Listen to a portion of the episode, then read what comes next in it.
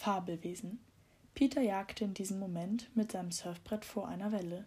Als auch er das Einhorn entdeckte, verlor er vor Schreck das Gleichgewicht und stürzte kopfüber in das tosende Wasser. Hustend und spuckend wurde er von der Welle zu seinen beiden Freunden gespült. Seht ihr das da? keuchte er und zeigte mit seinem Finger auf den Strand. Bob stand der Mund offen. Ja, wir sind ja nicht blind, aber ich kann es nicht glauben. Auch Andy kam jetzt angeschwommen. Ist das nicht der Hammer? rief er atemlos. Seit fünfzehn Jahren verbringe ich jede Sekunde hier am Strand, und kaum bin ich weg, passiert so etwas. Das weiße Einhorn hatte mittlerweile die gesamte Bucht durchquert. Dann wechselte es plötzlich die Richtung und galoppierte auf die Felsen zu. Dort gab es einen schmalen und steilen Pfad. Diesen erklomm das Einhorn und verschwand schließlich zwischen dornigem Gestrüpp und Sträuchern. Sofort begannen die Menschen am Strand aufgeregt miteinander zu sprechen. Viele hatten ihre Handys und Fotoapparate gezückt und das Fabeltier bei seinem Strandgalopp gefilmt. Justus stand immer noch regungslos im Wasser. Ich glaube, jetzt gibt es keinen Zweifel mehr. Wir müssen uns damit abfinden, dass an Rocky Beach ein Einhorn herumläuft. Andy klopfte ihm grinsend auf die Schulter. Aber was ist daran so schlimm? Es gibt viele Dinge auf der Welt, die einen verwundern. Fliegende Fische, sprechende Papageien oder eine Sonne, die jeden Morgen pünktlich aufgeht. Nur haben wir uns eben daran gewöhnt. Ein Wunder bleibt es dennoch. Bob fand seine Sprache wieder. Ja, das schon. Nur scheinen wir die ersten Menschen zu sein, die ein Einhorn mit eigenen Augen gesehen haben. Genauso gut hätte hier der Osterhase mit einem Korb voller Eier entlanghoppeln können. Peter musste lachen. Oder der Nikolaus zusammen mit der Zahnfee und dem Sandmann. Aber es gibt doch tatsächlich immer wieder Tiere, die neu entdeckt werden, oder? Justus half dieser Gedanke, um sich wieder zu beruhigen. Das stimmt. Neulich habe ich gelesen, dass es jedes Jahr über 15.000 Arten sind. Darunter war auch eine Heuschrecke mit über einem halben Meter Länge. Oder ein Frosch, der seine Farbe wechselt. Ausschließen kann man tatsächlich nichts. Andy erklärte das Surftraining auf jeden Fall für beendet, und alle vier liefen aus dem Wasser zurück an den Strand. Immer noch waren die Badegäste in heller Aufregung. Viele telefonierten und ein paar Männer hatten sogar versucht, das Einhorn zu verfolgen. Erfolglos und leicht zerkratzt kamen sie jetzt aus dem dornigen Gebüsch am Steif Steilfelsen zurück. Peter schnappte sich sein Handtuch. Dann hat Miss Higgers doch keine Gespenster gesehen. Richtig, gab ihm Bob recht. Aber neben der Theorie mit der neuen Tierart gibt es immer noch die Theorie mit dem Film aus Hollywood. Justus zog sich sein T-Shirt über.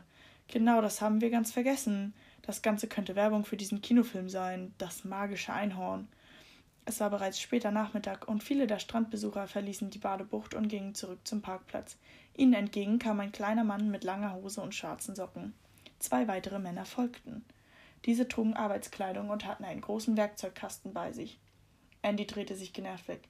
Pinkert, der Idiot. Der hat mir gerade noch gefehlt. Zielstrebig gingen die drei Männer zum Platz der ehemaligen Strandbar. Mr. Pink faltete einen großen Plan auseinander und gab den beiden Arbeitern Anweisungen. Diese begannen jetzt an verschiedenen Stellen mit einem großen Hammer rote Holzflöcke in den Boden zu rammen. Bob ahnte, was dies zu bedeuten hatte. Das sind wahrscheinlich die ersten Vorbereitungen für den Bau des Hotels. Justus knetete wieder seine Unterlippe und dachte angestrengt nach. Seltsam, kaum ist das Einhorn verschwunden, taucht der hier auf. Irgendwie habe ich das Gefühl, dass das alles auf eine uns noch unbekannte Weise zusammenhängt. Andy steckte sein Surfbrett schräg in den Sand und lehnte sich dagegen. Jungs, ihr macht euch zu viele Gedanken. Genießt das Leben und seid locker. Schaka. Ich bleibe auf jeden Fall noch eine Weile hier und sehe mir den Sonnenuntergang an. Den habe ich gestern vermisst. Fahrt ruhig voraus zum Schrottplatz, ich komme später nach. Immer noch nachdenklich gingen die drei Fragezeichen zurück zum Parkplatz und schwangen sich auf ihre Räder. Neben dem grauen Kleinwagen von Mr. Pinkert entdeckte Justus noch ein bekanntes Auto. Der Wagen gehört diesem Typ mit der Zeitung aus dem Eiscafé. Das kann alles kein Zufall sein. Wenig später erreichten die drei Detektive den Schrottplatz. Alles war in ein rötliches Abendlicht getaucht. Von der Veranda aus begrüßte sie Tante Mathilda. Hallo, ihr drei. Ihr kommt gerade rechtzeitig zum Abendbrot. Auch Onkel Titus saß am Tisch und zündete Kerzen an. Diesmal wird das Abendessen etwas Besonderes, denn Olivia hat es zubereitet. Sie will uns zeigen, was waschechte Surfer gerne essen. Justus Magen knurrte und ihm lief das Wasser im Mund zusammen. Seit dem Eis bei Giovanni hatte er nichts mehr gegessen. Eilig stellte er sein Rad ab und setzte sich in einen der Korbstühle am Tisch. Lecker, was gibt es denn? Auf die Antwort brauchte er nicht lange zu warten, denn in diesem Moment kam Olivia aus der Küche. In den Händen hielt sie ein riesiges Tablett. Darauf waren nicht etwa Hotdogs oder gegrillte Würstchen, sondern ein Berg mit gekochten Krebsen. Justus ließ vor Schreck die Gabel fallen. Schaka, murmelte er. Doch die Krebse waren leckerer als gedacht. Olivia hatte mehrere Soßen zubereitet und reichte geröstetes Brot dazu. Es machte zwar etwas Mühe, mit Messer und Gabel und einer speziellen Zange an das Krebsfleisch zu gelangen, doch bald hatten die drei Fragezeichen den Bogen raus. Bob nahm sich bereits den zweiten Krebs. Langsam gefällt mir das Surferleben. Kein Wecker, keine Schule, und wenn man Hunger hat, dann fischt man sich einfach ein paar Krebse aus dem Meer. Olivia lachte und reichte ihm ein Stück Brot. Ja, wenn das alles nur so einfach wäre. Weniger später kam auch Andy dazu. Die Geschichte mit dem Einhorn am Strand hatte sich wie ein Lauffeuer in der Stadt herumgesprochen. Und natürlich war sie auch das Gesprächsthema auf der Veranda der Familie Jonas. Schließlich pustete Onkel Titus die Kerzen aus. Na, wenn diese verrückte Geschichte die Runde macht, dann wird bei uns in Rocky Beach in den nächsten Tagen einiges los sein.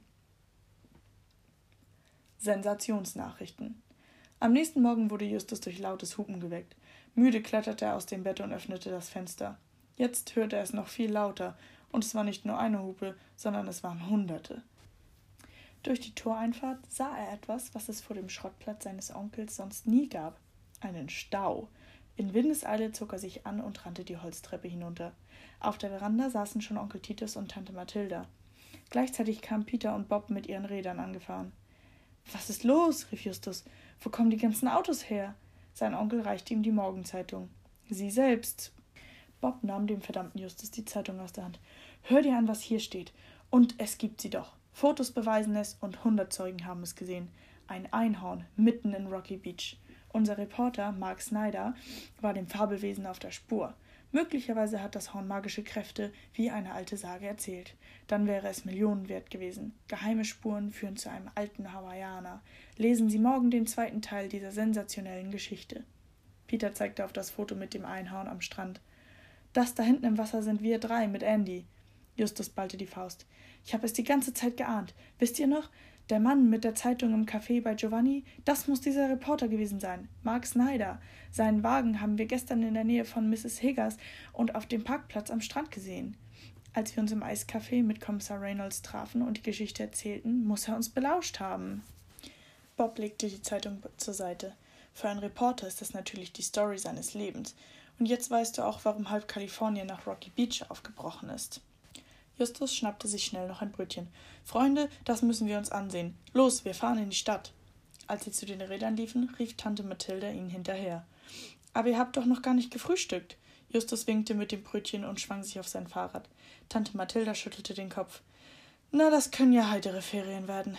Dann bekommen das Frühstück eben Andy und Olivia. Die schlafen noch.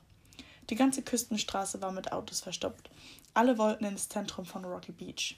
Mitten in der Blechkarawane stand auch ein großer Übertragungswagen vom Fernsehen. Mit ihren Rädern konnten die drei Fragezeichen am Stau vorbeifahren. Je näher sie dem Marktplatz kamen, desto voller wurde es. Schließlich erreichten sie das Stadtzentrum und stellten ihre Räder in einer Seitenstraße ab. Überall parkten Autos und der Marktplatz war restlos überfüllt. Auch vor Porters Laden hatte sich eine Menschentraube gebildet. Der clevere Geschäftsmann des kleinen Gemischtwarenladens von Rocky Beach hatte wie immer schnell auf das Ereignis reagiert und verkaufte kleine weiße Einhörner aus Plüsch. Er selbst stand auf einer Klappleiter und warf einige der Plüschfiguren in die Menge. Kommen Sie und kaufen Sie. Nur hier und heute und jetzt gibt es das Original Rocky Beach Einhorn zum Sonderpreis. Nehmen Sie zwei und zahlen Sie nur drei. Mehr kann man nicht sparen. Bob musste lachen. Porter macht wirklich alles aus seinem Geschäft. Auf der gegenüberliegenden Seite vor dem Polizeirevier war es noch voller. Hier drängten sich die Menschen und Väter und hatten ihre Kinder auf die Schultern gehoben. Auf den Stufen zur Polizeiwache stand Kommissar Reynolds. Er war schweißüberströmt und hielt ein Megafon in der Hand. Mit heiserer Stimme krächzte er hinein. Meine Damen und Herren, bitte beruhigen Sie sich. Ich gebe Ihnen Auskunft, wenn ich mehr weiß. Wir werden alles tun, was in unserer Macht steht. Neben ihm erkannte Justus den Reporter Mark Snyder. Dieser bedrängte den Kommissar mit Fragen. Was können Sie unseren Lesern über das Einhorn sagen? Rufen Sie den Notstand aus? Der Kommissar hielt dem Reporter das Megafon jetzt direkt ans Ohr. Nein, wir werden alles tun, was in unserer Macht steht. Dem Reporter hatte es bei der Lautstärke den Scheitel verweht, und leicht benommen stieg er die Stufen wieder hinunter. Ein anderer Mann stellte jetzt Fragen. Kommissar Reynolds, wem gehört das Einhorn? Kann man es kaufen? Und gibt es eine Strafe, wenn man es einfängt? Der Kommissar schien genug zu haben und verschwand hinter der Tür zur Polizeiwache. Den brauchen wir nicht weiter zu befragen, seufzte Peter. Für Reynolds ist der Tag gelaufen. Ihm hat das Einhorn kein Glück gebracht. Das wird ein langer Bericht werden, den er schreiben muss. Mittlerweile war auch der große Übertragungswagen vom Fernsehen auf dem Marktplatz angekommen. Scheinwerfer wurden aufgebaut und eine Moderatorin in knallrotem Jackett begann vor der Kamera Leute zu interviewen. Sie suchte sich ausgerechnet Mark Snyder aus.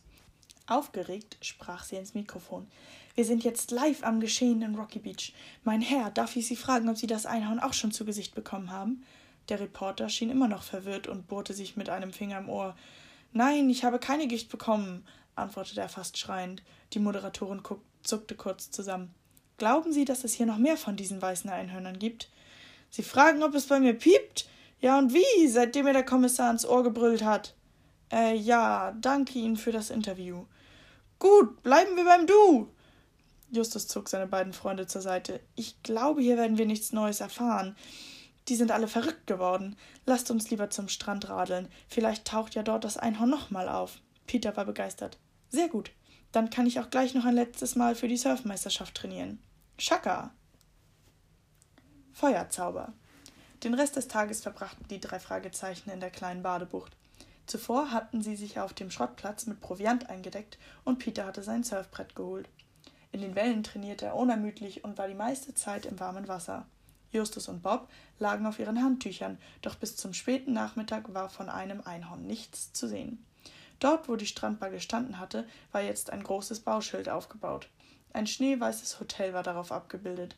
Auf dem Bild sah man kleine Kinder im Sand spielen und eine braungebrannte Frau im Bikini trank mit einem Strohhalm aus einer Kokosnuss. Bob verzog das Gesicht.